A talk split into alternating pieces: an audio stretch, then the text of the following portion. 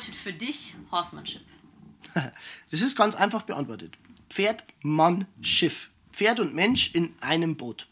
Egal welche Reiterei, egal welche Reitweise, ähm, Pferd und Mensch sollten miteinander gemeinschaftlich im Team an Problemen arbeiten und Probleme lösen. Was zeichnet ein Team aus? Ein Team hat immer einen Teamleader und einen Teamfollower. Also das heißt, einer übernimmt die Führung in diesem Team, ich chef du nix, du machst bitte, was ich sag, aber wenn es Schwierigkeiten gibt, komm zu mir, ich helfe dir. Und dann ähm, ist das Thema Horsemanship eigentlich aus meiner Sicht auf den Kern analysiert. Weil genau das ist, was Horsemanship, Pferdmannschiff, beide in einem Boot.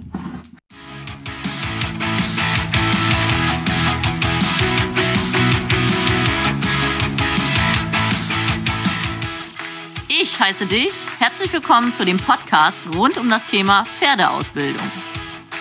In diesem Profi-Talk werde ich mich mit kompetenten und deshalb äußerst interessanten Persönlichkeiten aus dem Western-Pferdesportbereich austauschen. Hier geht es nicht nur um die Pferde, sondern auch um die Menschen, die tagtäglich mit ihnen zusammenarbeiten und genau deswegen können wir alle von ihren Erfahrungen profitieren. Du interessierst dich für verschiedene Ausbildungswege und Trainingsphilosophien für dich und dein Pferd? Dann bist du hier beim Pro Horse Talk genau richtig.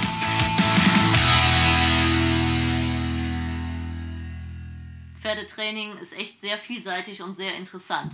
Da sind wir gerade beim Pferdetraining. Wie lobst du denn? Ich frage mal gerne die Leute. Jeder hat ja so seine eigenen Tools. Also, ich sag, braver Bulle. ja, aber dabei tust du ja auch was. Also, Sowieso. Also bei mir ist so, wenn die Pferde ähm, einfach mitarbeiten, sage ich mal, dann ist es bei uns oft so, dass wir verschiedene kurze Arbeitsintervalle einbauen. Also bei uns gibt es nicht, ich bringe das Pferd jetzt eine Stunde in die Halle und dann wird er eine Stunde geritten, mhm. sondern es kann sein, dass zum Beispiel mein Pferd, was weiß ich, ähm, am Montag, Dienstag, Mittwoch ähm, eine Einheit hat mit einer halben Stunde, dreiviertel Stunde, bis er irgendwas halt akzeptiert in unserem, in unserem Handeln. Und am Donnerstag hat er es dann verstanden und dann gehe ich in die Halle und was weiß ich, ich mache ein ganz banales Beispiel, mache die Doppelung dran und der gibt schön nach, der ist schön weich, ähm, der schnaubt ab und geht im Schritt los. Dann kann sein, dass ich eine Runde drehe, mache die Doppelung ab, lobe ihn und führe ihn auf Koppel und lasse ihn frei und sage, super dicker, mhm. lauf, alles cool. Und dann hat er vielleicht einmal ein, zwei Tage frei, dass der versteht, ah Mensch, okay, wenn ich da mitmache in dem ganzen System, dann dauert das A gar nicht lang mhm. und B habe ich einen Vorteil daraus, dass wir dann aufhören mit Arbeiten und ich kann auf die Koppel, ich kann grasen, ich kann spielen mit den anderen, was auch immer. Also, dass da einfach ein positiver Aspekt dahinter steht. Da muss man vielleicht auch noch kurz was dazu sagen. Wir bauen bei unserem Pferd ein Barometer mit ein. Ich sage immer Stimmungsbarometer dazu, mhm. dass ich weiß, wie gefällt denn mein Pferd das Training. Mhm. Hat jetzt nichts mit Esoterik zu tun, sondern ist eine ganz einfache Übung. Ich lasse mich von meinen Pferden vom Zaun abholen. Also ich steige auf den Zaun, mache mein Pferdchen tritt seitlich an den Zaun heran. Also ich führe ihn nicht hin und jemand hält ihn fest, sondern ich führe den so hin, dass der weit weg vom Zaun stehen bleibt. Dann lasse ich den anrangieren. So, und jetzt, wenn ich Montag, Dienstag, Mittwoch ohne Probleme abgeholt werde, dann gehe ich davon aus, das Training ist in Ordnung und das Pferd sagt, ja komm, steig auf, mach mal. Wenn der am Mittwoch oder Donnerstag plötzlich anfängt zu zicken und holt mich nicht mehr ab, dann muss im letzten oder vorletzten Training irgendwas schiefgelaufen sein. Mhm. Wenn ich dann reflektiere, was habe ich denn gemacht? Zum Beispiel beim jungen Pferd, was weiß ich, bis jetzt war wir im Schritt und Trab, ich bin dann angaloppieren gegangen. Also offensichtlich hat er es vielleicht nicht so ganz vertragen, nicht so ganz verstanden, hat ihm Angst gemacht, er hat Balance nicht, was auch immer, vollkommen egal. Dann muss mich der natürlich trotzdem vom Zaun abholen. Mhm. Und ich steige dann auch trotzdem auf. Aber ich gehe halt heute dann nicht galoppieren. Und das mache ich dann so lange, bis er mich wieder freiwillig abholt und sagt, boah, hey, cool, jetzt können wir wieder miteinander arbeiten. Mhm. Dann gehe ich wieder an die Galoppproblematik. Also wenn du einen guten Tag hast quasi. Genau, ganz genau. Den kann ich ja, den mhm. kann ich ja reproduzieren. Ne? Mhm. Ne? Wenn, wenn er sagt, hey, pass auf, ich nehme dich jetzt wieder gern mit, weil gestern und vorgestern war cool, ähm, dann gehe ich wieder an die schwierigeren Sachen, Galopp, Tritra, Trullala und schau, wann verrutscht mein Stimmungsbarometer wieder und er will mich wieder nimmer mitnehmen. Mhm. Also da habe ich mit den jungen Pferden und mit den Problempferden super Erfahrungen gemacht, weil du halt gerade mit einem problematischen Pferd Thema Aussacken zum Beispiel, wenn dann mit Planen gearbeitet wird oder ich mit einem Rope vom Pferd aus arbeite und der halt wirklich so ein bisschen innerlich ein mulmiges Gefühl hat, dann zeigt mir der das am anderen Tag und sagt, du pass auf, ich glaube aufsteigen ist keine so gute Idee, mhm. ähm, gestern war nicht so schön. Und dann kann ich mein Trainingsprogramm dementsprechend mm, ähm, optimieren, Dann sage ich, okay, heute machen wir einfache Sachen, keine Ahnung, mit Stangen macht es ihm Spaß, dann gehen wir heute und morgen einfach Stangenarbeit und dann gehe ich nochmal mit dem Rope aufs Pferd und probiere nochmal Ropen. Wie oft arbeitest du die Pferde die Woche? Das ist bei uns ganz unterschiedlich. In der Regel arbeiten wir so fünf Tage. Wir haben aber welche, die arbeiten sieben Tage. Ähm, es kommt immer darauf an, wie es die Pferde, wie es die Pferde brauchen. Und es kann auch mal sein, dass wir einen haben, was weiß ich, den arbeitest du äh, vier Wochen, sieben Tage die Woche durch und dann kriegt er mal einfach eine Woche frei. Mhm. Er sagt, Mensch, jetzt, jetzt hat er es verstanden, jetzt sind wir über den Berg und jetzt stellen wir den einfach mal weg. Zu diesem Wegstellen vielleicht auch nochmal ganz wichtig bei uns, wir machen das immer wieder mal, dass wir die Pferde ein, zwei Tage stehen lassen, einfach wegstellen auf dem Paddock, was auch immer, dann hole ich die und dann werden die nicht ablongiert oder was auch immer, sondern Sattel drauf, aufsteigen, reiten, Thema erledigt. Mhm. Weil dann weiß ich, okay, was habe ich, wenn ich ein frisches Pferd habe, mhm inwieweit ist er, ist er ja, eher einer, der vorwärts drängt und sagt, wow, jetzt muss aber raus die Kraft, mhm. oder ist er einer, der sagt, ja, okay, komm, steig auf und mach. Ja, aber das zeigt ja deinen Ansatz, dass du die Pferde für die Leute trainieren willst. Dass genau. du gucken, alle Eventualitäten abcheckst, damit die Leute zu Hause ein Pferd haben, was wirklich für sie funktioniert. Ganz genau. Und dann kommen die Leute hier hin und reiten mit dir zusammen am Ende oder wie Ja, genau. Am Ende, also es ist bei uns immer wieder ein bisschen schwierig, weil man halt viele Besitzer haben, die wären gern, was weiß ich, die ersten drei Wochen jeden Tag dabei oder was auch immer. Das lässt sich einfach nicht umsetzen, mhm. weil wir hätten die Bude gerammelt voll nur mit Zuschauern. Ähm, ein Zuschauer hat immer auch Fragen. Das ist das Problem dran. Und jede Person, die einen, einen, Tag da ist, frisst mit Sicherheit eineinhalb, zwei Stunden Zeit. Mhm. Und ähm, von dem her haben wir gesagt, am Ende des Beritts kriegen die eine Einführung. Mhm. Was unsere Leute auch kriegen, sie kriegen spezielle Preise auf Kurse bei uns auf der Anlage. Mhm. Also wenn das 7P-Team Kurse macht, dann können die jederzeit mit dazukommen und kriegen einen, einen Special Price, mhm. ähm, dass die halt motiviert sind zu lernen und was zu tun. Mhm. Und die kriegen eine Einführung und wenn es bei einem oder anderen ein bisschen happert, dann macht man halt intensiver und wenn es beim anderen flüssiger läuft, dann sage weißt was, du kannst kommen, wann du willst, hol dann raus und mach, wir arbeiten nebenbei mit dem, alles cool. Okay. Du hast vorhin gesagt, dass du Doppellonge machst und guckst, ob die nachgiebig sind. Und nachgiebig ist ja ein Riesenthema. Deswegen würde ich gerne mal hören, was heißt denn für dich, das Pferd ist nachgiebig? Nachgiebig heißt für mich, wenn er die Beine anhält. Also wenn mein Pferd, der muss jetzt nicht unbedingt nachgiebig am Gebiss sein, was auch immer, aber wenn ich meinen Zügel aufnehme, hätte ich gern vier Pferdebeine, die stehen bleiben. Ich will kein Pferd, das seitlich wegtanzt, das sich irgendwo rausdrängt, das mit dem Arsch irgendwo hingeht, der nervös auf der Stelle scharrt, der macht und tut. Ähm, so leichtes Steigen haben wir einmal immer wieder, wenn die dann länger als fünf Minuten stehen bleiben müssen. Mhm. Ähm, dann werden die so ein bisschen komisch ab und zu.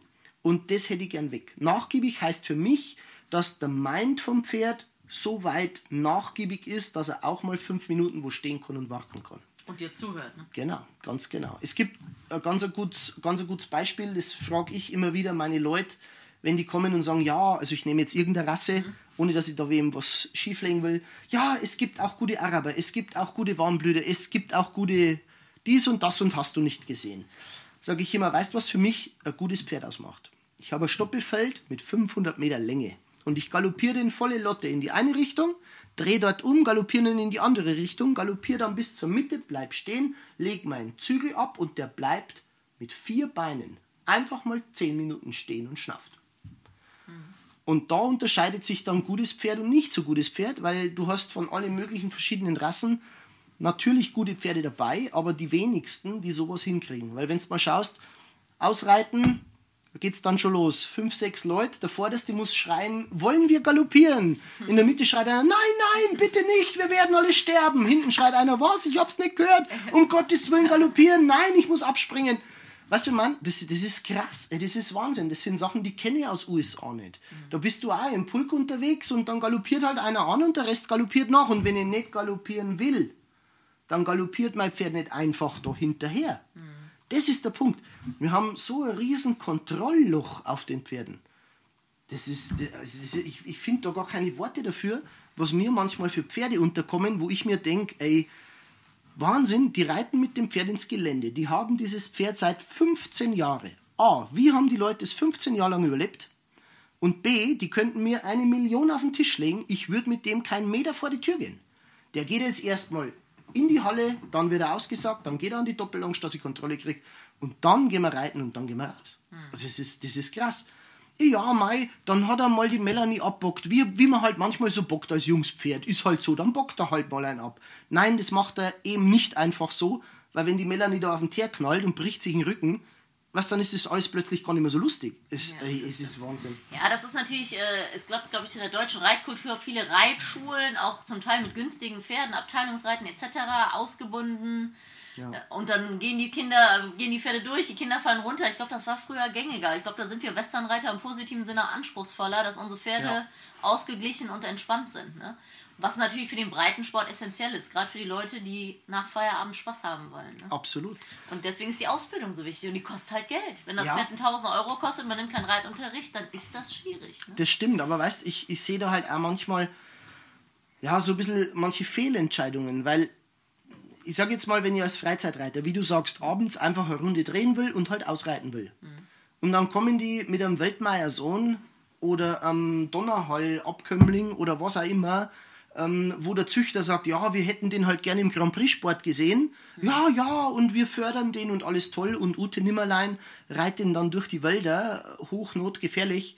Ähm, da, da sehe ich halt oft keinen Sinn, weil ich würde mir halt als Reiter echt Gedanken machen, wie will ich reiten? Und dann schauen wir einfach verschiedene Rassen an, verschiedene Reitweisen an und stelle fest, Mensch, die Spanier, die können an die Rinder reiten, die Portugiesen, die können an die Rinder reiten, die Pferde haben mal schnelle Galoppaden, die haben viel, viel Kontrolle drauf und, und, und. Der Westernreiter, der brätst den Rindern hinterher, fängt die mit einem Rope und dann macht das Pferd zum Großteil den Job eigentlich selber, bleibt stehen, bis der Cowboy da vorne das Rind am Boden wirft so ein Pferd bräuchte eigentlich als Freizeitreiter. Mhm. Und dann kommen die mit, mit Galopper von der Rennbahn. Ja, der ist aber so schnell unterwegs. Ach, wer hätte das gedacht? Ah, mein Traber, der hat jetzt äh, vier Jahre lang Trabtraining, äh, der galoppiert nicht an. Ja, wer, wer kann sich das vorstellen, dass ein Traber nicht angaloppiert? Und da sind die total von den Socken, weil das nicht funktioniert. Ja. Wo ich mir denke, wo hast ne? du, wie, wie, wie, ey, ich finde da keine Worte, Linda, das ist so krass. Das ist Wahnsinn. Ja, ja, das ist, das ist seine eigene Erwartung. Man muss auch gucken, was man hat, weil Pferde sind ja extrem unterschiedlich. Das ist ja, ja wie wenn ich mit dem Rennrad äh, durch den Wald fahre. Funktioniert genau. auch nicht, ne? Ganz genau. Ähm, ja. Auf der anderen Seite kann man ja vielen Pferden im Freizeitbereich helfen, aber da sind ja eigentlich alle Pferde gleich, oder? Also die Grundlagen müssen funktionieren. Die Grundlagen müssen funktionieren und es wäre gut, wenn die Leute in Beritt kommen oder halt ins Training kommen, bevor die Angst haben. Bevor Weil das ist, ja, das ist Hauptthema Nummer eins. Oh, ich habe so Angst vor meinem Pferd, ich habe so Angst vor meinem Pferd. Und auf der einen Seite wird er verzogen nach Strich und Faden, hier Leckerchen, da Leckerchen und Karotten und Tritratrulala, weil wir sind ja seelenverwandt und was man alles für Geschichten hört. Und auf der anderen Seite, wenn es das dann ummünzt auf Kinder, so die haben da einen Kindersatz oder ein Kind, mhm. trauen sich aber nicht in die Wohnung, weil das Kind so randaliert. Wenn ich mich vor meine Kinder so fürchten muss, dann läuft was tierisch falsch in meiner Familie. Ja, das stimmt, das stimmt. Ja, das ist echt. Äh lustiges Beispiel. Ja, also das heißt, deine, dein, du hast hier verschiedene Berittpferde, die circa drei bis sechs Monate immer bleiben, hast du gesagt? Mhm, genau, also wir haben so die Pferde zum Anreiten, die bleiben so zwischen drei und vier Monaten, je nachdem, was mhm. gemacht gehört. Die einen haben schon ein bisschen Basis daheim gemacht, die anderen sind komplett roh, wo bei mir die rohen am, am liebsten sind mhm. eigentlich. Dann haben wir Korrekturpferde.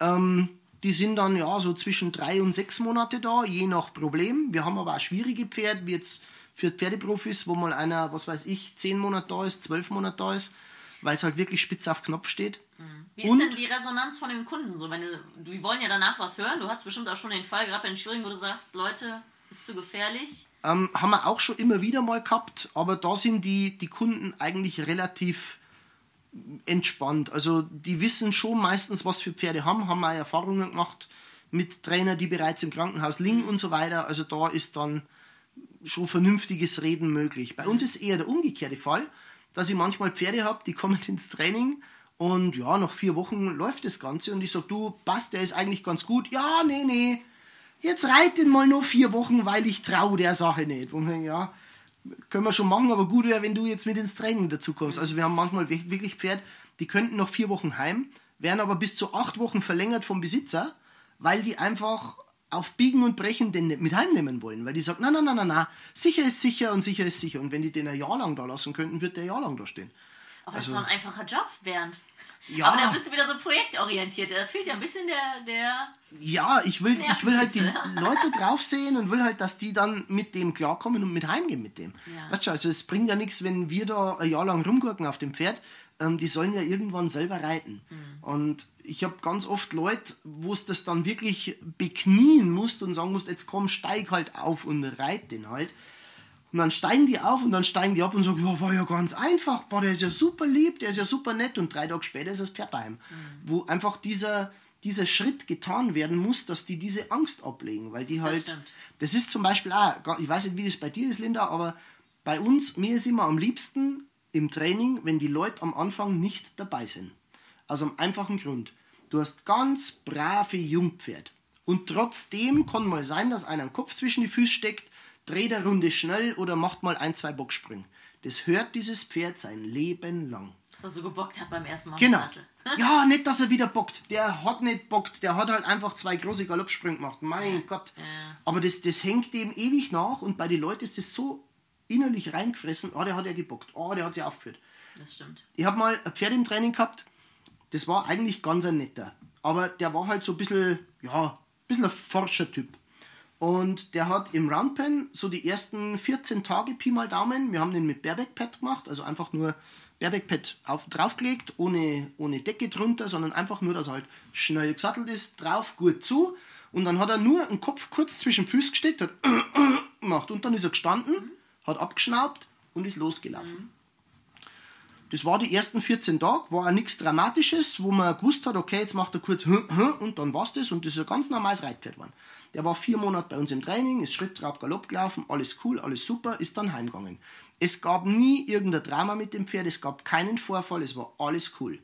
Irgendwann komme ich an die Anlage, wo dieses Pferd steht, weil ich einen Kurs gebe ähm, und sage, Mensch, hey, wenn der da ist, ich bräuchte nicht zu Fuß gehen, darf ihn reiten, weil wenn ich dann, weißt du, wenn ich da ja. Berittpferd eh hingeschickt habe, ja, ja, ich hol dir den, ich hol dir den. Hey, und plötzlich sind da 20 Zuschauer. haben wir noch nichts gedacht. Ja, und du steigst du jetzt einfach so auf. Also das Pferd war mittlerweile drei Jahre daheim, ne, muss man dazu sagen. Der ist drei Jahre lang schon geritten und daheim gelaufen. Ja, klar, warum soll ich nicht aufsteigen? Wieso? Ja, wir kennen ja die Geschichten aus dem Beritt, wo er sich damals so aufgeführt hat. Sag ich, echt, was hat er denn gemacht? Ja, da gibt's ja, da hat ja, die Besitzerin hat ja da Geschichten erzählt, also der muss ja da, Wahnsinn, also Wahnsinn, was der da gemacht hat. Sag ich, nee, hat er eigentlich gar nicht. Der hat halt den Kopf zwischen den Füßen gesteckt und mal zwei Hüpfer gemacht. Das war's. Ja, mh, ja, aber da weiß man ja nicht, was drin steckt. Und bei solchen Pferd, und dann kommen Geschichten von ganz anderen Pferden, die da gar nicht hingehört. Ey, Wahnsinn. Wo man denkt, boah Leute, ihr macht euch aber schon absichtlich gern Angst untereinander, weißt, wo dann der weiß eine Geschichte von dem und der weiß eine Geschichte von dem und der ist ja im Krankenhaus gelandet oder ähnliches Pferd und der war auch ein Schimmel und der hat auch so gesponnen, bla bla. Wahnsinn. Also ich glaube einfach, das, Menschenproblem ist eigentlich unser größtes Problem in der Pferdewelt, dass die Leute nicht loslassen können, entspannen und sagen können, hey, lass uns Spaß haben. Sondern es ist immer irgendwie ja, so, so ein Schatten drüber, oh, Pferde sind gefährlich. Ja, das ist auch der Fluch der heutigen Social Media, was ich super finde, dass es das gibt. Aber da kann man sich natürlich sehr vergleichen, viel sehen, viel Negativvideos auch, ne? Das stimmt. Ja, ich mache es also am Anfang so, dass ich die Pferde gern erstmal allein reite, damit die äh, meine Sprache lernen. Ich finde das Genau. unheimlich schwierig, wenn dann immer wieder das Pferd in das alte Muster fällt. Man will sie aus diesem Muster rausholen und am Ende müssen auch die Kunden bei mir mitreiten. Weil ich sage immer, wenn die ja meine Sprache sprechen, müssen die beiden ja zusammengeführt werden. Genau. Ne? Weil sonst bringt es auch nichts. Und ich nehme halt äh, Pferde mindestens für drei Monate, weil ich wirklich sicher sein will, dass das funktioniert. Ne? Weil dann heißt es nachher, der war da und läuft nicht. Ne? Also Genau, fällt immer auf dich zurück. Genau. Genau, ne? Das ist einfach.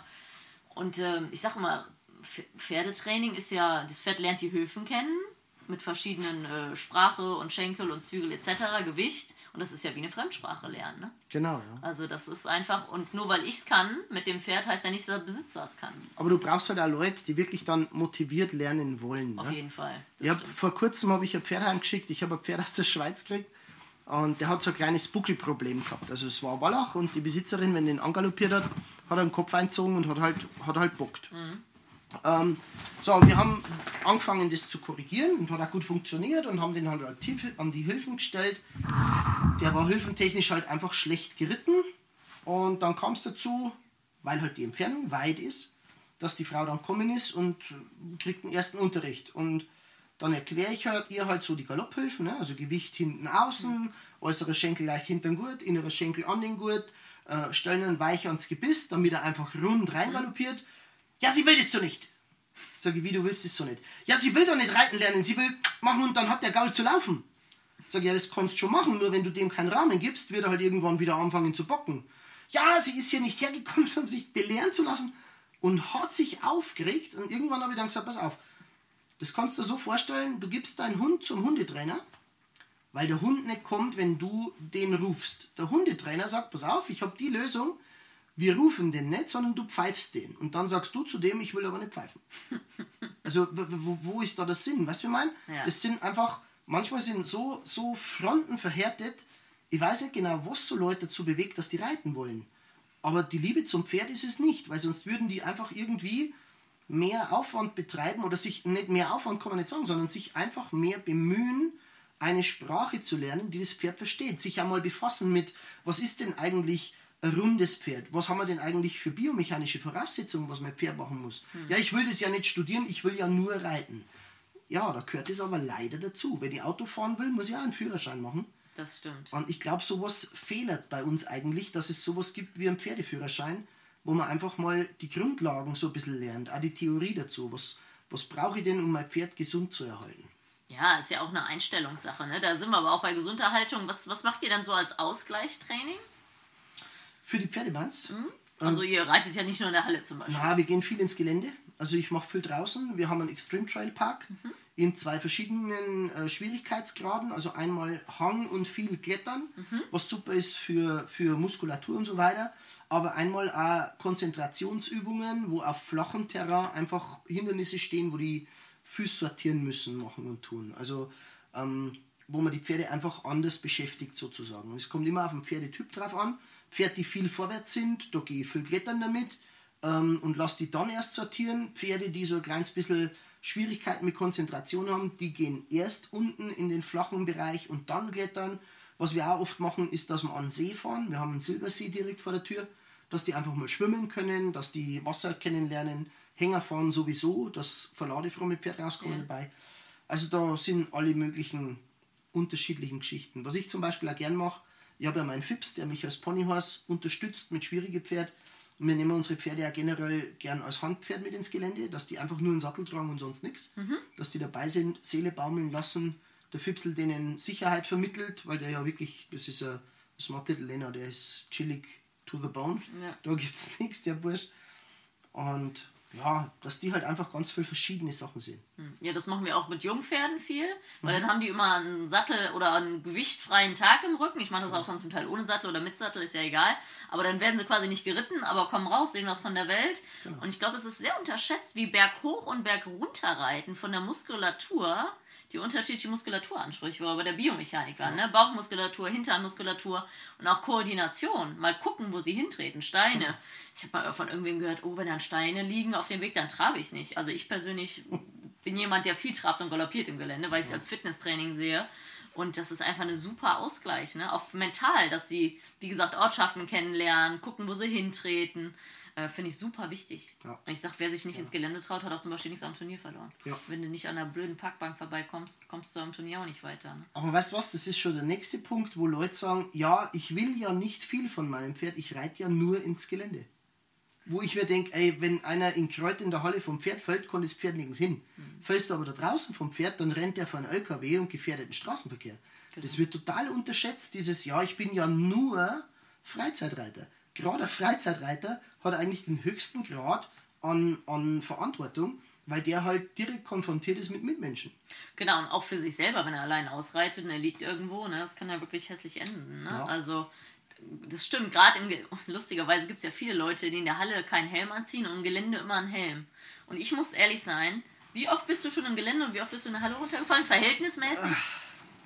Über Helm mag ich mich gar nicht unterhalten, Linda. Nee, ich weiß, aber ich Helm- bin, oh. glaube ich, noch nie in meinem Leben im Gelände runtergefallen. Und in der Halle zigmal.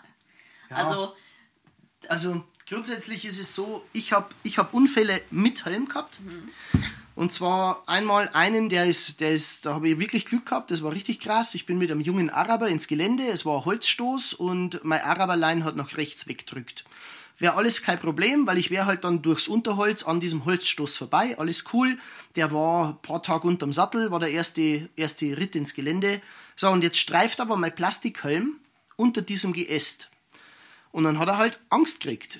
Und hat. erst habe ich ihn schon noch halten können. Aber der Weg bis zurück zum richtigen Feldweg ohne Äste war halt weit.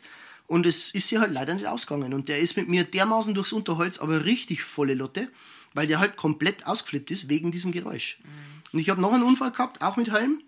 War ganze Zeit lang drauf. Ähm, da waren wir unterwegs im Galopp. Mhm. Und ich habe einen Kollegen überholt okay, muss man jetzt, muss man unbedingt galoppieren im Gelände und muss man so schnell galoppieren, alles tritra trollala, auf jeden Fall hat ein Ast ungefähr kleiner Finger dick unter meinem Kinnriemen eingefädelt, weil halt der Weg nicht ganz so breit war. Und der hätte mir beinahe vom Pferd geholt, ich hätte mir beinahe das Genick gebrochen.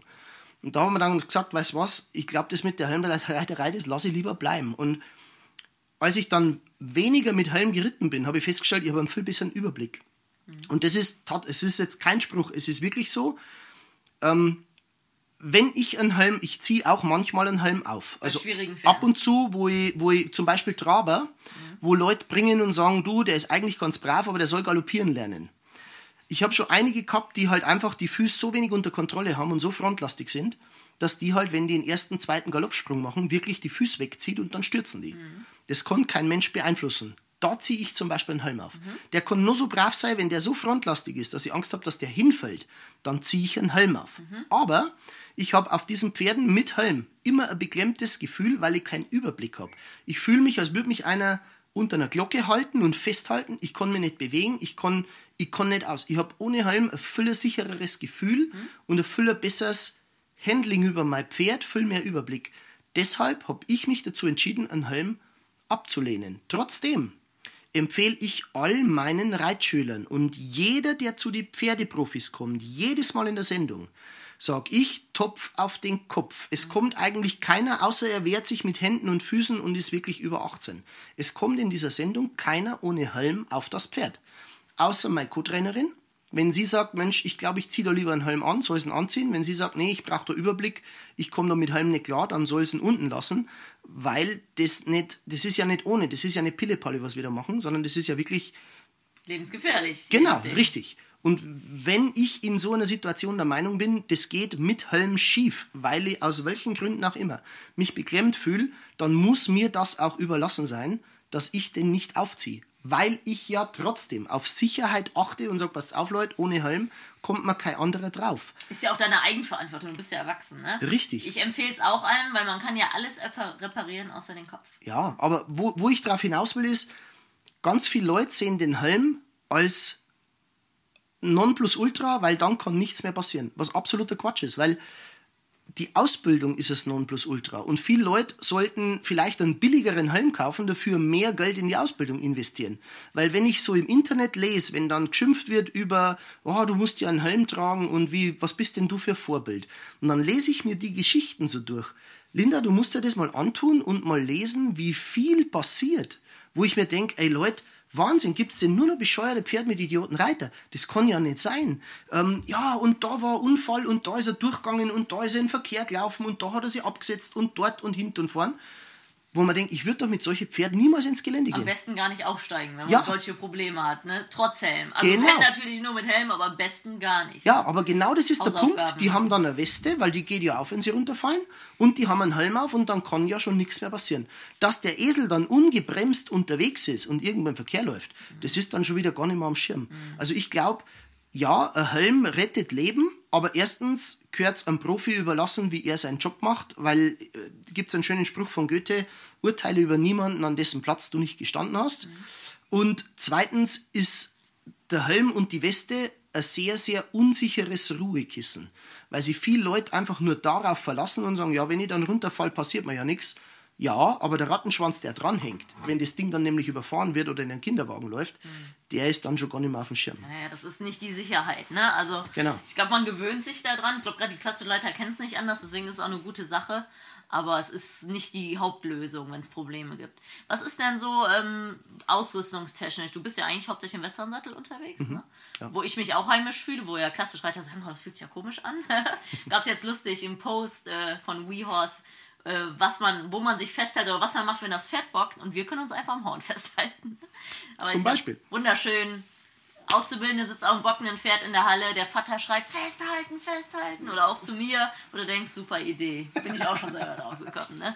Aber das Horn hilft schon. Was ist denn so dein, dein Lieblingstool in der Ausbildung? Hast du so einen Favorite-Ausrüstungsgegenstand, wo du überhaupt nicht drauf verzichten könntest? Also was bei uns super ist, ist ähm, natürlich unser Sattel. Also ich reite viel im Weight-Sattel. Ähm, auf den möchte ich nicht verzichten, weil wir haben den selber konzipiert. Wir haben einen, einen Ranch-Sattel und einen, und einen Weight-Sattel, die sind aus meinem Kopf und die sind top. Jetzt musst du kurz erklären, was ein Weight-Sattel ist. Ein Weight-Sattel, ein Weight-Sattel, Weight, die Weight-Form ist eine Sattelbaumform, entwickelt von äh, Tom und Bill Dorrance. Ähm, Gibt es in verschiedene Passformen auf die Pferde, aber ähm, die Basis in unsere Sättel ist eben dieser Sattelbaum von Tom und Bill Dorrance mit einem dicken Horn vorn dran, mhm. dass man äh, ropen kann. Für mich ganz wichtig, wenn ich junge Pferde zum Beispiel abschleppt, weil diese Hörner halt wirklich, man sagt Wood Post Horn, also ist wie ein, wie ein Pfosten mhm. in diesem ähm, Sattelgebilde verbaut.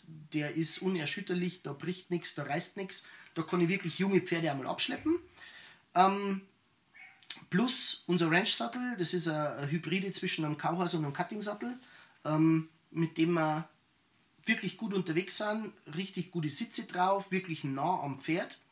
Auf die zwei Sachen möchte ich auf keinen Fall verzichten, weil wir da so lange uns bemüht haben, die ja, so auszufeilen, dass die wirklich gut für uns passen. Mhm. Und das nächste, was für mich ganz wichtig ist, das hört sich zwar blöd an, aber ich habe ein Sidepull selber entwickelt. Das hat eine ganz breite Auflagefläche auf der Nase. Mhm, kennt man vom Kapzaum, ne? So breit. Also so ja, noch breiter. Noch breiter. Das ist noch breiter. Das ist richtig so fast 10, 15 cm Auflage hat das mhm. da drauf. So ein bisschen, kennst du die Bronc-Halfter aus USA, mhm. wo die Bareback Broncs haben, mhm. wo sie richtig yeah. drauflegen können?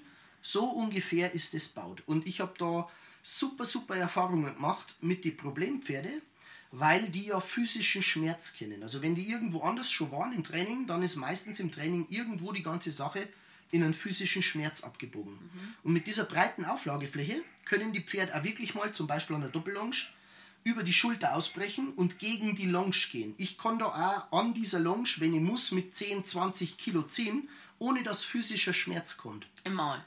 Na, auf der Nase. Ist ein, ist ein Sidepull. Ah, ist einfach okay. nur auf wegen der, der Druckverteilung. Genau, wegen der Druckverteilung. Weicher. Da ist kein Knoten, da ist kein nix. Das ist alles eine ganz breite Auflagefläche mhm. und da kann Putz.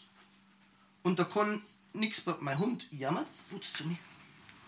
Ähm, da ist ganz eine breite Auflagefläche und da kann im Endeffekt kein Schmerz auftreten. So, der Hintergedanke hinter dem Ganzen ist, wenn ich da mit 10, 15 Kilo gegenhalte und bin in einem Roundpin, dann kommt mhm. irgendwann der Zaun und mein Pferd muss lenken, weil da der mhm. Zaun steht. Dann brauche ich nur noch loslassen und mein Pferd lernt, okay, wir trainieren hier nicht in den physischen Schmerz hinein, sondern selbst wenn der Mann mal etwas mehr Kraft brauchen sollte, tut mir das nicht weh. Ey, und wir haben innerhalb von zwei, drei Trainingseinheiten Pferd, die eigentlich nur noch abhauen, ratzfatz weich, die geben nach, die kommen, die sagen, ja, alles cool, top, und die fürchten sich nicht mehr vor der Reiterhand. So dieses, was du oft hast, dass ein Zügeleinsatz und dann drückt er einen Hals weg und dann haut er ab, mhm. das gehört bei uns eigentlich der Geschichte an, mhm. weil die halt über dieses breite Sidepull so weich und so, so nachgiebig werden und so nett zum Trainieren sind, dass du gar keine Gegenwehr mehr aufkommen hast, wenn du dein Zügel nutzt. Die Erfahrung habe ich auch mit Pferden, die sich vom Gebiss so verkriechen. Wenn du dann das Gebiss rausnimmst und im Heckemoor reite ich die dann ja. normalen, das ist halt was ganz Neues. Das ist ja noch nicht belastet ja. im positiven Sinne. Ne? Ja. Das heißt, wie du gesagt hast, du willst die Pferde eigentlich roh. Das heißt, was das angeht, sind die eigentlich noch roh. Und dann, genau. dann sind die viel offener, weil die nicht Stress und kein, keine Angst und Stress haben. Hängt ja sehr nah beieinander. Und dann auch physischer Schmerz. Und dann erreicht man die mental auch viel schneller. Ne? Genau. Okay, ja cool. Das muss ich mir gleich mal angucken, das Bowser. Also, ähm, gebisslos ist oft eine Lösung, weil es ein neuer Ansatz ist. Genau. Also es gibt Pferde, die sind nicht so gut auf die Dauer gebisslos, es gibt Pferde, die sind dafür talentiert und weniger. Ne? Ja. Das, manche tragen sich besser, manche nicht. Aber ich verstehe den Ansatz. Deshalb gehe ich da gerne in die Doppellonge. Ne? Weil an der Doppellonge ist es egal, was er macht. Vom Grundprinzip kann nichts passieren. Selbst mhm. wenn der mal schnell irgendwo ist oder wenn er sich losreißt, naja, dann fangen fang ihn halt wieder ein im Rampeln. Mhm. Der kommt nicht weit. Und ich trainiere am Sidepull so dieses große, die große Gegenwehr weg und dann gehe ich zurück ins Snafflebit also in die Wassertrense mhm. im Endeffekt. ähm, und baue mir mein Pferd nochmal neu aus. Oder ich nehme die vierzüglich mit einem, mit einem Snafflebit-Zügel und dem Sidepull-Zügel, mhm. dass ich das einfach kombiniere, dass immer, wenn er Schwierigkeiten macht, kommt das Sidepull und sagt, mm, mm, mein Freund, du bleibst da. Und wenn er wieder unter Kontrolle ist, kommt wieder das Snafflebit und sagt, die Gelle gib noch. Ja, dann fängst du mental wieder ein und bringst dann das neue, altbelastete, um es quasi umzuprogrammieren. Genau. Im Endeffekt machst du ja nichts anderes wie Pferde umprogrammieren. Genau. Die sind falsch programmiert, kann man so sagen. Sie haben es leider gelernt. Auch ja. das Falsche. Ne? Ein Pferd steht ja nicht auf und sagt, ich möchte dich heute beißen. Natürlich gibt es ein bisschen aggressivere vom Charakter, aber es ist oft ein man-made problem, wie die Amis so schön sagen. Genau, ne? ja. Genau. Ja, schön. Jetzt haben wir viel über Pferde gesprochen. Jetzt geht es ein bisschen um die Menschen und du als Reitlehrer. Weil ich finde das immer ein großer Unterschied. Mit Pferden trainieren fällt uns Leuten Pferdemenschen, die damit groß geworden sind, recht einfach. Ja. Also die Kommunikation finde ich sehr einfach. Es klappt irgendwie sehr gut. Mit Menschen, die ja auch sehr unterschiedlich sind, genauso wie Pferde, äh, muss ich da auch noch viel lernen als. Ja, junger Trainer bin ich jetzt auch nicht mehr. Heute bin ich wahrscheinlich genauso, ne? Also mit den Pferden klappt das sehr schnell sehr gut, aber als wir sind ja Dienstleister. Und die Kommunikation mit den Menschen und mit dem einen kannst du Tacheles und straight reden, die andere musst du ein bisschen vorsichtiger verpacken. Das ist ja echt so ein großer Prozess. Und ich habe auf deiner Homepage gesehen, du gehst jetzt auch Richtung Coaching. Mhm. Ähm, Mache ich schon lange. Also ich bin schon seit 10, 15 Jahren im Coaching-Geschäft. Habe leider mittlerweile sehr, sehr wenig Zeit dafür. Also ich kann mir um den Bereich momentan nicht so viel kümmern, wie ich es gern möchte, weil halt andere Sachen auf unserer Hauptliste stehen. Ähm, aber ja, mit, mit Menschen, da gebe ich dir recht, die Menschen sind immer so ein bisschen ein ja, schwieriger Faktor, wenn es um Pferde geht. Und ich unterscheide da auch nochmal in Coaching, wo will ich ansetzen, was zu mir zum Beispiel viel kommen ist zum Coaching, sind Lehrer. Also Lehrer aus dem Hauptschul- und Realschulbereich, ähm, die übers Coaching sich einfach mal, ich sag mal, den Frust von der Seele geredet haben und gesagt haben, ey, aber was mache ich, wenn ich vor dieser Klasse stehe und die lassen mich auflaufen? Mhm. Weil im Pferdetraining hast du es ja auch manchmal. Also mhm. deren Bezug, wenn sie selber ein Pferd haben, ist automatisch, Mensch, ich muss zum Pferdetrainer gehen, der da vielleicht ein bisschen Erfahrung hat, wenn ein Pferd halt nicht so kooperiert. Und da war ganz viel ja, Arbeit für mich in diesem Bereich Lehrer helfen, ähm, wo du aber halt jemanden da hast, der sein Verhalten ändern will. Und das ist ganz eine andere Nummer wie bei einem Reitschüler, der A kämpfen muss mit seiner eigenen Angst, wenn er ein Problempferd hat, oder kämpfen muss mit seinen eigenen äh, Gefühlen, wenn er ein Jungpferd hat, weil er halt nicht weiß, ah Mensch, hm, jetzt habe ich den drei Jahre großgezogen, was macht der jetzt dann mit mir? Selbst wenn er unter dir schon gelaufen ist, das ist komplett gelöscht. Mhm. Da ist immer Reset bei denen im Kopf.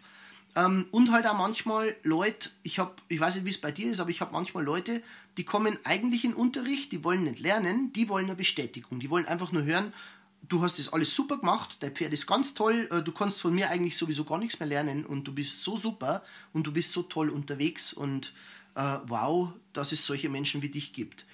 und ähm, das sind so Faktoren, wo ich halt, vielleicht bin ich da ein bisschen unflexibel, ich, ich mag da nicht ja, nach dem Gemüt des Menschen reden, sage ich mal, weil ich schaue mir das Pferd an und das Pferd erzählt mir eigentlich die Geschichte, wie es läuft bei den beiden.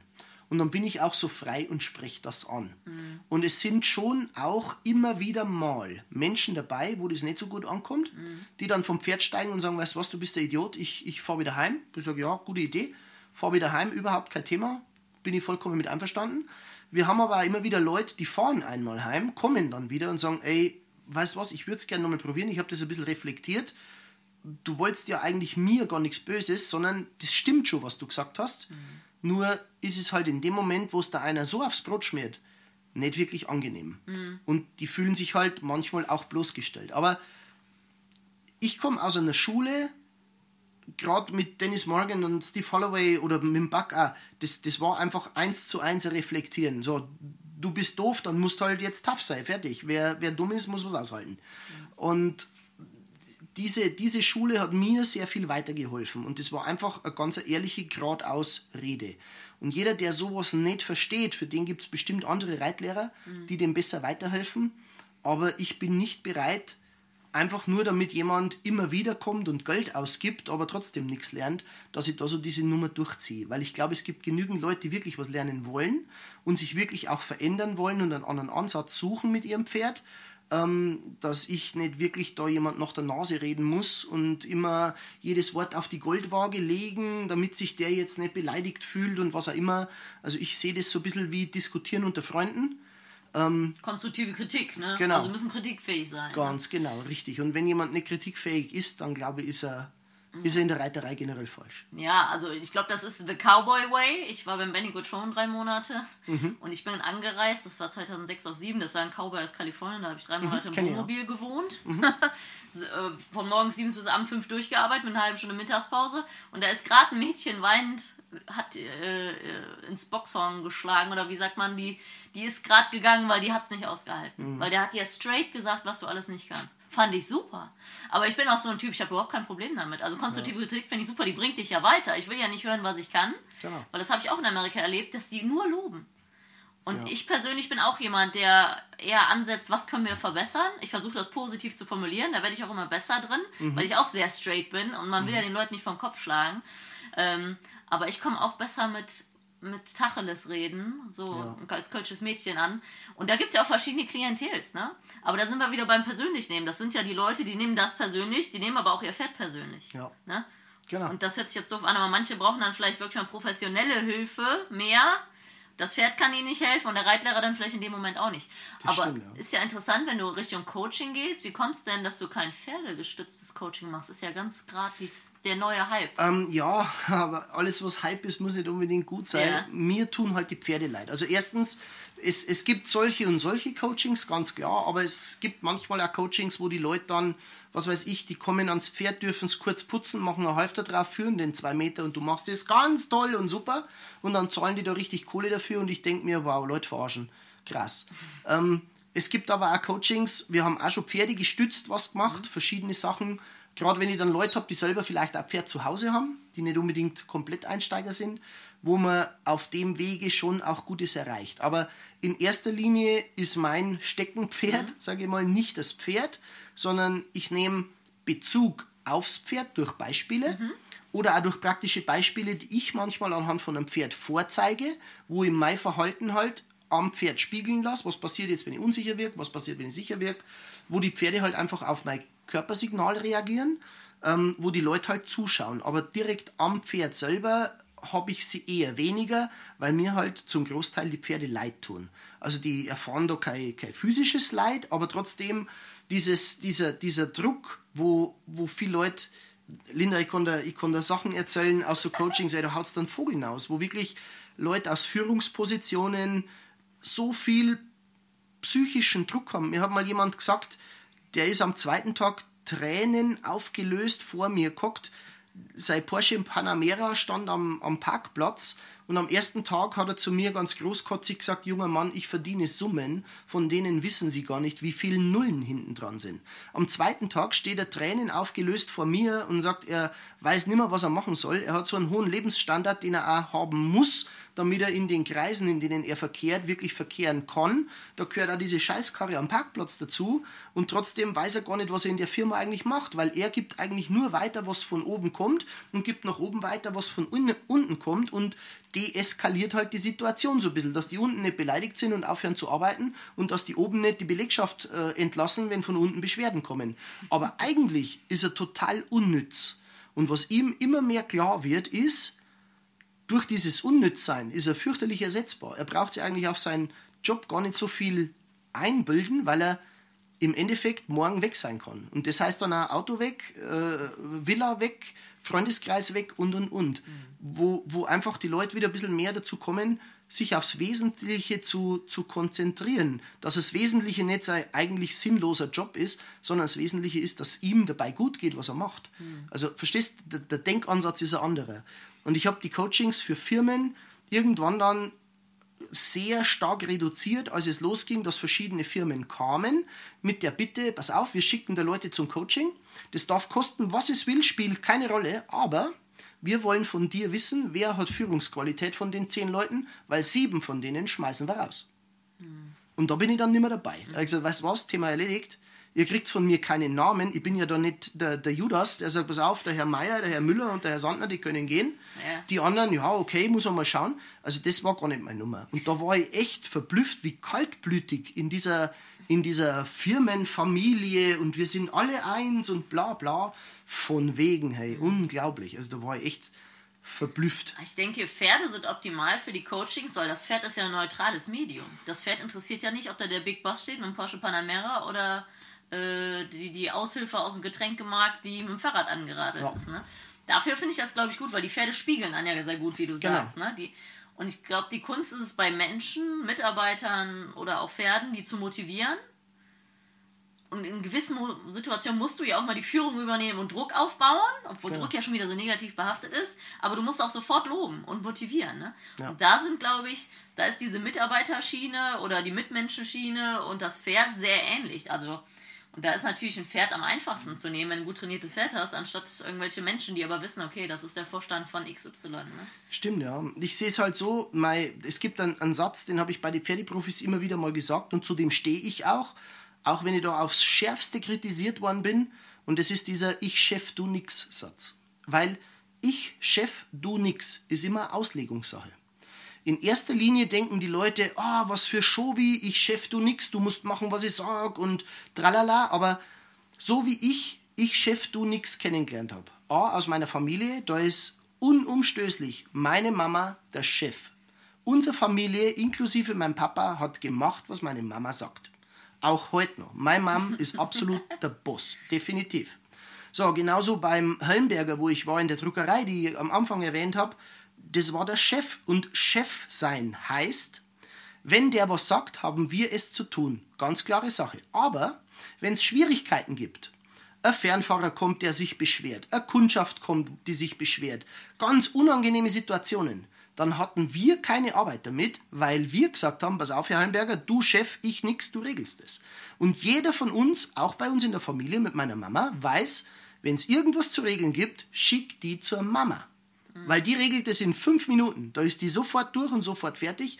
Und die hat es auch rhetorisch drauf, dass den Leuten sagt, pass auf, da ist die Tür, auf Wiedersehen, schönen Tag noch. Ähm, so dass die Leute nicht beleidigt sind und das Ganze deeskaliert ist. Weil sie halt der Chef ist, weil die das halt kann. Und das ist das, was ich von meinem Pferd zum Beispiel erwarte. Mhm. Dieses Ich, Chef, du nix. Heißt, pass auf, Pony, du musst machen, was ich sag, ganz klar, es gibt bei uns Regeln, aber wenn du Schwierigkeiten hast, dann kommst du bitte zu mir, mhm. weil ich kann dir helfen, bei mir bist du in Sicherheit, du brauchst dir keinerlei Gedanken machen über irgendein Problem, ich löse es für dich. Ja, du bist der souveräne Part, wo genau. das Pferd sich drauf verlassen kann. Ganz genau. Und wenn man sowas in einem Coaching vermitteln kann, dass die mhm. Leute das ihren Mitarbeitern vermitteln können, mhm. je nachdem in der Abteilung, wo sie arbeiten, mhm. dann glaube ich, ist eigentlich die Hälfte, die Hälfte des Problems erledigt. Mhm. Ja, ich habe gerade auf dem Hinweg hier einen äh, Podcast über Führungsqualitäten mit Bulli Herbig gehört und der hat wurde gefragt, was für ihn Führungsqualitäten sind und er hat gesagt, zuhören. Mhm, genau. Und das machen wir als Pferdetrainer ja ganz viel. Ganz genau. Wir analysieren die Pferde ja. Wir wissen, ja. okay, das Pferd ist verspannt, das Pferd ist nervös, das Pferd rennt, das Pferd klemmt, das, die Schulter hängt, die Hinterhand hängt, der Rücken ist verspannt. Genau. Und das ist ja ein guter Trainer. Oder wenn du reitest, das ist ja totale Kopfarbeit. Das denken ja mal alle nicht. Wir machen das ja auch viel intuitiv mittlerweile, aber wir haben ja komplette Strukturen in unserem Kopf, wo wir genau wissen, okay, die Schulter klemmt, und deswegen drückt er gerade den Rücken weg. Und deswegen genau. müssen wir jetzt die Übung machen und eine Pause machen und dann nochmal und dann wird es besser. Und das ist, glaube ich, ähm, was viele so nicht denken. Die denken, wir reiten nur. Aber genau. in echt haben wir ja einen großen Rucksack voller Übung, große Erfahrung. Genau. Du wirst mit jedem Feld besser. Und dann musst du lernen, welche Übung ist jetzt richtig. Ne? Das ist der Punkt, warum wir unsere Tribüne gesperrt haben für Zuschauer. Weil wir, auch durch die Pferdeprofis logisch, aber da sind Leute aus Hannover, die zufällig in der Gegend waren und dann schauen sie halt bei uns rein und dann haben die natürlich ganz viele Fragen. So, und jetzt bin ich aber auf dem Pferd am Reiten. Mhm. Dann geht die Tür auf, das bemerke ich schon gar nicht. Dann sagt jemand, hallo, äh, ich hätte eine Frage. Das bemerke ich aber auch nicht. Und die fragen dann drei, vier Mal, ich bin aber konzentriert am anderen Ende der Halle am Reiten.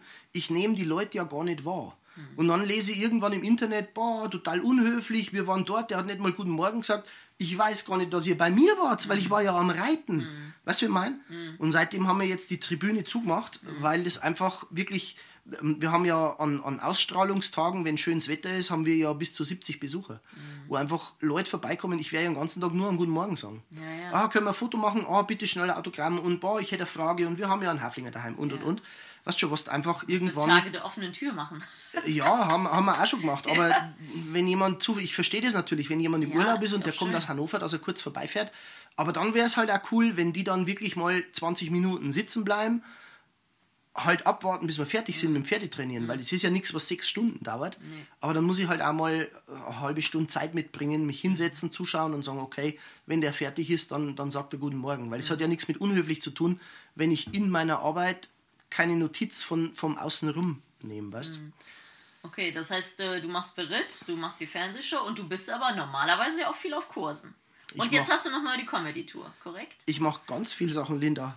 ähm, fangen wir doch am Anfang an. Ich habe, ich hab, also ich mache Berittpferde. Ich habe äh, die Fernsehshow, also ähm, wo eben auch Berittpferde kommen, wo wir halt dann die Drehaufnahmen immer wieder mit rein machen. Dann habe ich die Live-Show, die kombiniert ist mit der Comedy-Tour. Also es ist immer äh, Pferdetraining und Comedy gemischt. Ähm, es ist ein, ein ganzer Tag, also wir fangen da in der Regel so um äh, neun, halb zehn an und bin dann abends um 17 Uhr, 16, äh, 18 Uhr fertig. Und ähm, also die, die Live-Tour, dann bin ich in der Entwicklung tätig, also Sättel entwickeln, ähm, Pferdezubehör entwickeln, Futtermittel zum Beispiel auch entwickeln. Ähm, wir haben uns jetzt an Hundefutter gewagt, wo ich auch verschiedene Ansprüche gehabt habe, weil du ja ständig hörst, ja, das ist ja gar kein richtiges Fleisch und hinten und vorne und tralala, wo ich halt einfach schaue, was kann ich verbessern, was, was kann ich machen und wo kann ich mein Wissen mit einbringen. Das sind nicht Sachen, die ich im Alleingang mache, sondern Futtermittel zum Beispiel habe ich Futterexperten hinter mir, habe äh, einen Chemiker dabei und und und, wo wir einfach versuchen, meine Ansprüche und meine Wünsche umzusetzen. Und das sind oft Sachen, die ziehen sich über Jahr, zwei, drei. Genauso wenn wir Prototypen haben in unserer Pferde-Equipment-Schiene, also gerade jetzt die, die Sidepools oder die Sättel, ich reite die mit meinem Team in der Regel ein bis zwei Jahre selber und dann erst werfen wir die Sachen auf den Markt. Ähm, die Prototypen baue ich auch selber, also da sitze ich dann nachts oft in meiner Werkstatt und, und baue halt Kopfstücke, mache und tu. Ähm, gehört auch mit dazu. Futtermittel baue ich natürlich nicht selber, das wäre mir zu gefährlich. Aber da haben wir auch ganz viel, wo wir am entwickeln sind und machen und tun. Also ich bin, ich bin total breit aufgestellt und total breit gefächert. Aber das ist eigentlich auch was ausmacht, weil das macht die ganze Sache nicht langweilig. Also das, bei mir wird es nie langweilig, weil ich immer Gibst du Projekte dann noch Wochenendkurse, Reitkurse, so normale? Oder jetzt wegen der Tour gerade eher nicht? gebe ich, gebe ich schon noch. Also nächstes Jahr jetzt funktioniert nicht, weil wir ja die komplette Live-Tour auf nächstes Jahr verschoben haben. Also da werden wir leider kein Wochenende frei haben. Ähm, aber bis jetzt haben wir das schon auch gemacht, dass wir vor allem hier auch vor Ort ähm, Kurse gegeben haben. Ich habe auch immer wieder mal ähm, Trainerkollegen von auswärts, Jörg Pasternak zum Beispiel, der bei uns immer wieder vorbeischaut, oder der aus der Working Equitation Szene, der Rolf äh, Jansen, der bei uns auch immer wieder ein- und ausgeht. Ähm, da habe ich ein paar, ein paar Kollegen, die immer wieder kommen und auch Kurse geben bei uns auf der Anlage. Einfach, dass man halt, ich sag mal, den Kontakt zur Außenwelt nicht verliert. Weißt, dass man nicht so abgeschottet und nur wir, sondern dass halt auch wirklich offen für die, für die Working Equitation Leute, für die äh, Cutting Leute, für Tritrad, Trullala, suchst du aus, die können alle kommen. Genauso gut hat natürlich auch Kerstin ihren, also meine Co-Trainerin, ähm, ihren äh, Extreme Trail Bereich, wo sie auch verschiedene Coachings macht, macht sowohl mit Pferd als auch ohne Pferd. Ähm, Longierkurse, einen Mama-Band-Kurs wird es jetzt dann anbieten. Das ist was, das haben wir entwickelt, dass die jungen Pferde besser untertreten. Also die ist da auch total innovativ, wo ich auch wirklich stolz drauf bin, dass die nicht einfach sagt, naja, hm, was könnte ich denn machen? Ja, keine Ahnung, mache ich halt, was alle tun. Sondern die auch wirklich eigene Wege geht und aus dem Training auch verschiedene Sachen weiterentwickelt und mitnimmt und sagt, Mensch, was hältst du denn da davon?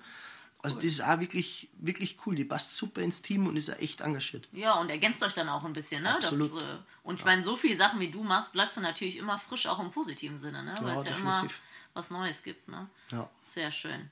Ja, dann äh, hatte ich eigentlich äh, am Anfang eine Frage, aber die hast du eigentlich beantwortet. Ähm, ich habe, ich frage ganz, also das ist jetzt neu.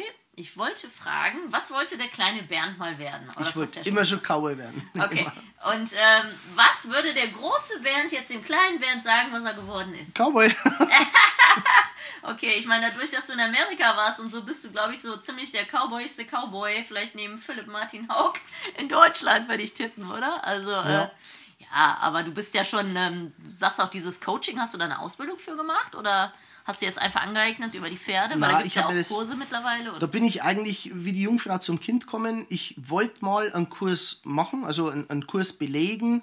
Ähm, habe mich dann mit verschiedenen Trainern unterhalten, wo ich denn am besten aufgehoben bin. Und der Grundtenor war eigentlich damals, und das fand ich super, die haben gesagt, du pass auf, am besten ist, du beobachtest mal, also fahr viel auf Kurse, schau dir das an. Aber lass dich nicht in der Schiene drängen, weil da gibt es ja die NLPler und wie halt in der Horsemanship auch. Die einen arbeiten nach Parelli und die arbeiten nach da und die nach da. Ähm, schau, was für dich logisch ist und mach dir selber Gedanken, was für dich Coaching ist. Und ich habe mich dann wirklich mal abends bei einem Glas Whisky hinguckt und habe mir überlegt, was ist für mich eigentlich Coaching. Und das Wort Coaching an sich, der Coach, das, das sagt eigentlich schon alles aus. Ich bin wie der Kutscher, der mit den Leuten fährt und den Leuten einfach nur eine Richtung zeigen kann und sagen kann, schau mal links aus dem Fenster oder schau mal rechts aus dem Fenster. Und mit denen dann bearbeiten kann, was die dort sehen. Also ich sehe das, ich sehe das aus einem ganz anderen Blickwinkel. Ich komme aus einer ganz anderen Richtung ans Coaching heran. Wie gesagt, momentan habe ich leider viel zu wenig Zeit dafür, weil andere Sachen halt Vorrang haben, gerade jetzt mit Corona und Co. Aber ich werde das irgendwann wieder mit in Angriff nehmen und dann wieder mehr machen. Und bei uns waren die Coachings eigentlich immer unterschiedlich aufgebaut, weil ich halt über jeden Teilnehmer erstmal Vorinformationen eingeholt habe. Also zu mir kam nicht eine Gruppe und dann haben wir halt mal gemacht, sondern ich habe über jeden Teilnehmer im Vorfeld gewusst, was hat er für Schwierigkeiten, woran will er arbeiten, was will er tun. Ich habe das nicht in der Gruppe besprochen, sondern habe mich informiert über jeden Einzelnen. Und dann haben wir ähm, über Bogenschießen oder Schwertkampf oder was auch immer ganz viele verschiedene Dinge mit einfließen lassen, wo man halt aus sämtlichen verschiedenen Richtungen Sachen bearbeitet hat. Mhm.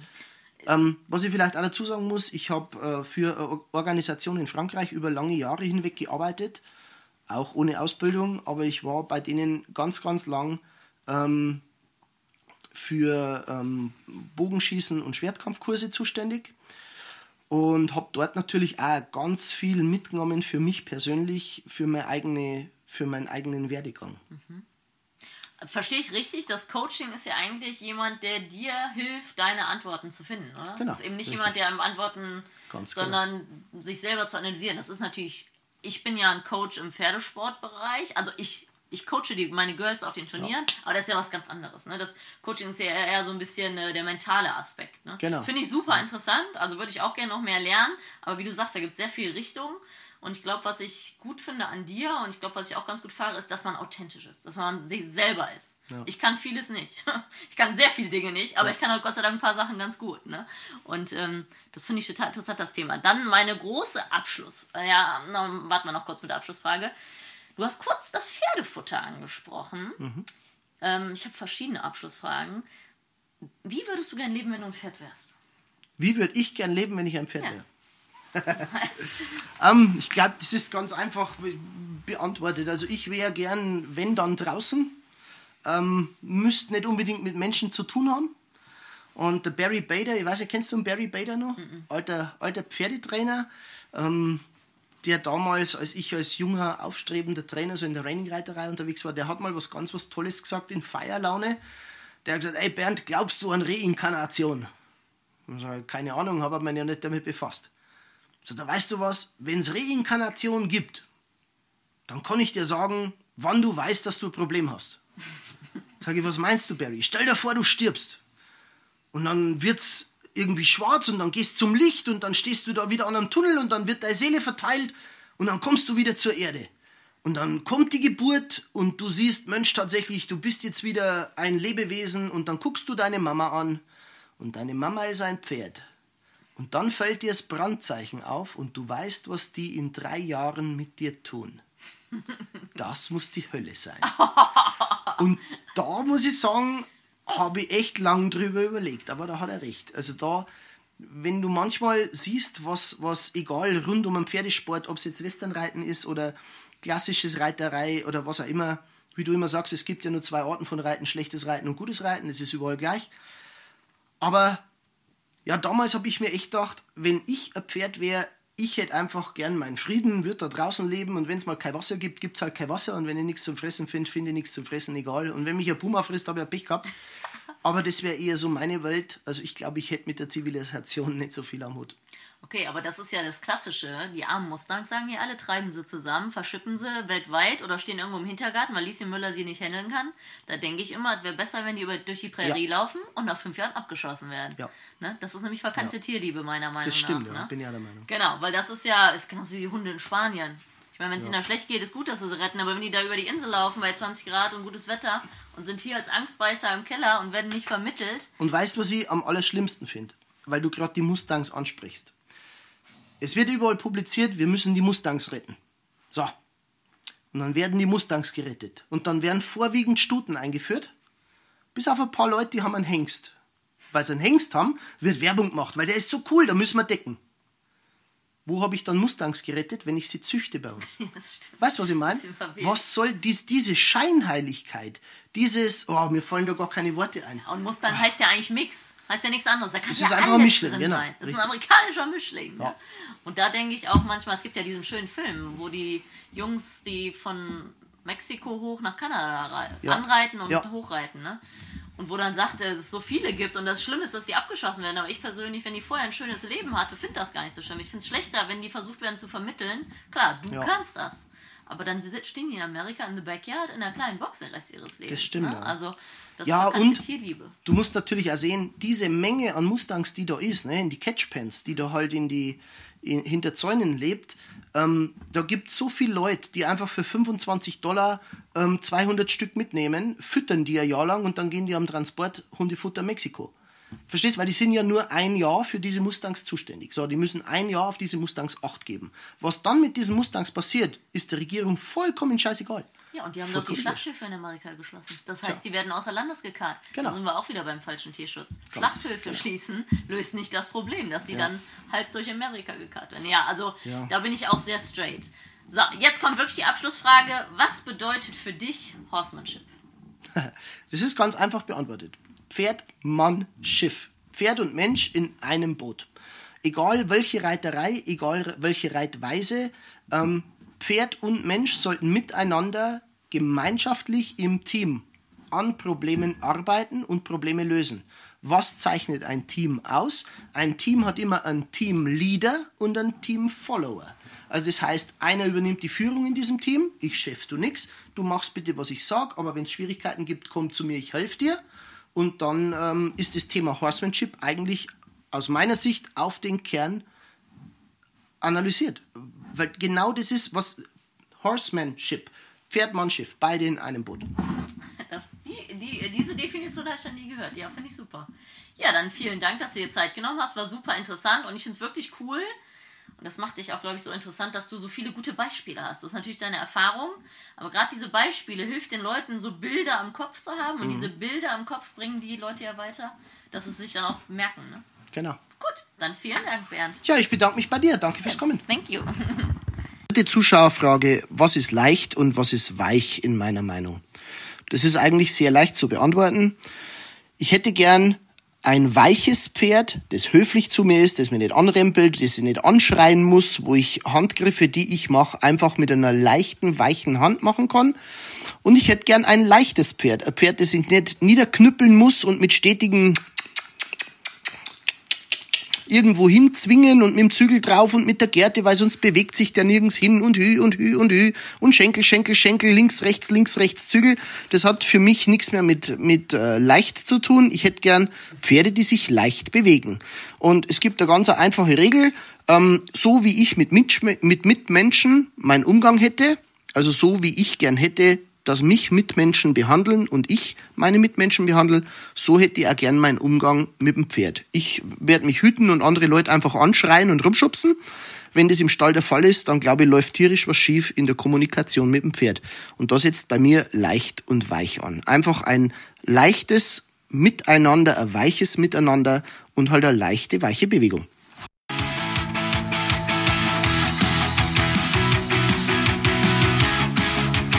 Zweite Zuschauerfrage. Was ist aus meiner Sicht der größte Fehler im Umgang mit Pferden? Also, ja, ob jetzt was richtig oder falsch ist, das sei jetzt mal dahingestellt, weil ich will da nicht Richter drüber sein. Es gibt viele verschiedene Herangehensweisen. Ich glaube, einer der, der Fehler, die man wirklich als falsch bezeichnen kann, ist, wenn Jähzorn und, und so Gemeinheiten aufkommen. Das einfach so dieses typisch menschliche, dieser Jähzorn auf ein Pferd und jetzt aber erst recht und der Gaul weiß, was er zu tun hat und dann wird man einfach fies. Das ist was, das geht gar nicht. Grundsätzlich läuft manches schief natürlich, auch wenn es viele Leute gut meinen. Und ich glaube, das, was am meisten schief läuft, ist, dass viele Menschen, vor allem Anfänger, sehr hohe Ziele stecken, die sie erreichen möchten und auf dem Weg zu diesem Ziel eigentlich vergessen, wie man ein Ziel ordentlich vorbereiten muss. Also da werden dann YouTube-Videos geschaut und, und Lehrgänge gemacht und, und, und. Und man setzt dann am ganz anderen Punkt an. Also ich weiß aus Erfahrung, aus meiner, aus meiner Kursvergangenheit, äh, ähm, von den Menschen, die auf Kurse mitreiten, die Anfänger, die am meisten Schwierigkeiten haben, die kommen und sagen, ja, können wir am Galoppwechsel arbeiten, können wir am Sliding Stop arbeiten, ich will Raining reiten, ich will, ich will, ich will, ich will. Ähm, Leute mit Springpferd, die Schwierigkeiten haben, im Galopp geradeaus zu reiten, ja, können wir an Sprünge arbeiten. Nein, können wir nicht, weil du musst erst mal reiten lernen. Wenn die dann weiter gereift sind und kommen wieder, dann wollen die eigentlich daran arbeiten, ein Pferd sauber zu arbeiten. Hey, wie setze ich den denn auf die Hinterhand? Wie mache ich denn das? Wie mache ich denn das? Wie kann ich denn dafür sorgen, dass ich den gesund erhaltend ein bisschen rittiger kriege? Und wenn die dann noch weiter entwickelt sind, erstaunlicherweise und auch teilweise Turniererfolge haben und und und, also der Entwicklungsstand relativ hoch ist, dann sind es komischerweise die Leute auf dem Kurs, die sagen, du, pass auf, ich brauche da nicht lang rumgaloppieren und, und, und. Erklär mir doch bitte ein bisschen was über Gymnastizierung, einfach ein bisschen biegen. Von mir aus bleiben wir zwei Tage im Schritt, das ist mir egal. Die wollen, die wollen Feinheiten rausarbeiten, weil die einfach verstanden haben, worum es geht. Also ich glaube, das ist einfach was, was am meisten schief läuft in der Reiterei, dass man an einem, an einem viel zu hohen Punkt ansetzt, sich selber überschätzt und das Pferd da einfach mit in diesen Strudel zieht. Ja, und das arme Pony muss da halt dann durch und muss halt aushalten, was der Besitzer da so, so vorhat. Und ich glaube, es liegt da viel an uns Trainer, dass man die Leute einfach ein bisschen auf den Hosenboden setzt und, und ausbremst ja gut, ist nicht immer angenehm, weil ich habe da auch schon Kunden verloren, die eben gesagt haben, ja, du kannst mir nicht helfen. Aber diese Kunden sehe ich in der Regel irgendwann wieder. Die kommen wieder und sagen, ja, du hast damals schon recht gehabt. Hm, na, hm. Vielleicht haben sie dann mittlerweile ein neues Pferd dabei, weil halt gar nichts mehr gegangen ist. Und das ist halt schade, wenn man sich einfach ein bisschen ein bisschen überlegt, ein Kind geht auch nicht in die erste Klasse ins Gymnasium, sondern der lernt halt erstmal Buchstaben, dann lernt er die Buchstaben aneinanderreihen und dann fängt er mit kleine Wörter an. Und so soll es eigentlich im Reitsport gehen. Und ich glaube, das ist das, was am meisten schief läuft, diese Selbstüberschätzung und das Pony halt mit in diesen Abwärtsstrudel ziehen.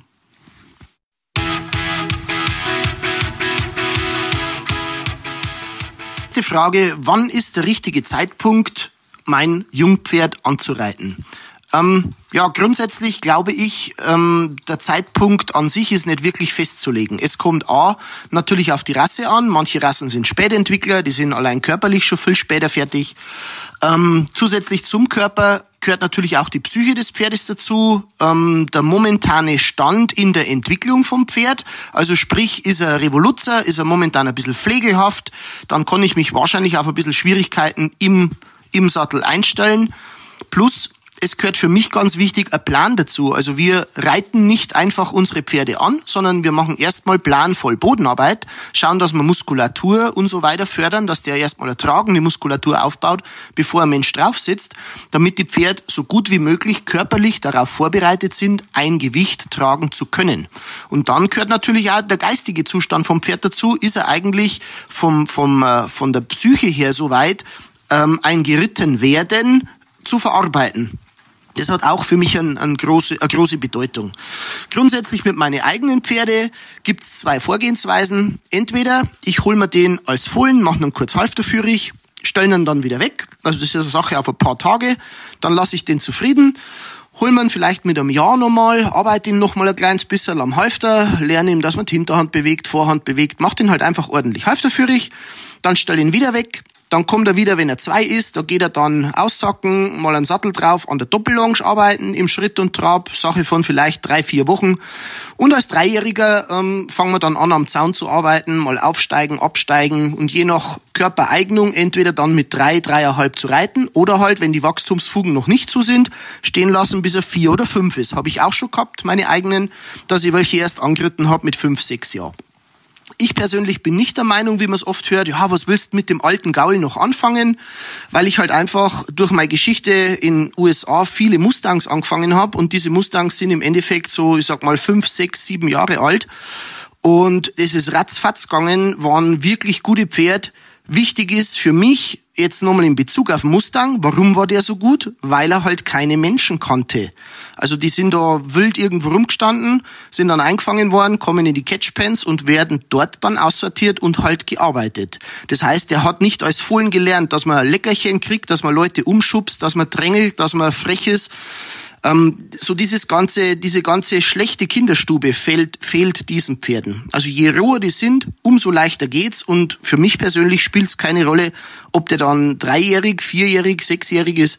Das ist mir vollkommen egal. In diesem Sinn ist da Pferd nicht alt, sondern ja, halt körperlich gereift und die Psyche vielleicht auch so, dass man wirklich arbeiten kann mit ihm. Trotzdem gehört natürlich ein Plan dazu. Und ich glaube, da trennen sich oft die Spreu vom Weizen, dass halt allein schon dieses Wort ich reite mein Pferd an, das begrenzt sich wieder nur auf, hoffentlich liegt bald der Sattel drauf und ich kann mich auf den Gaul setzen.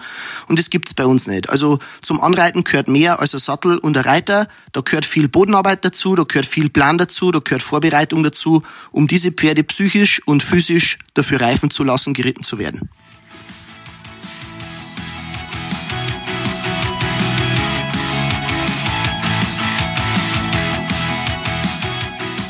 Hey, ich hoffe, du fandest diesen Pro Horse Talk genauso interessant wie ich.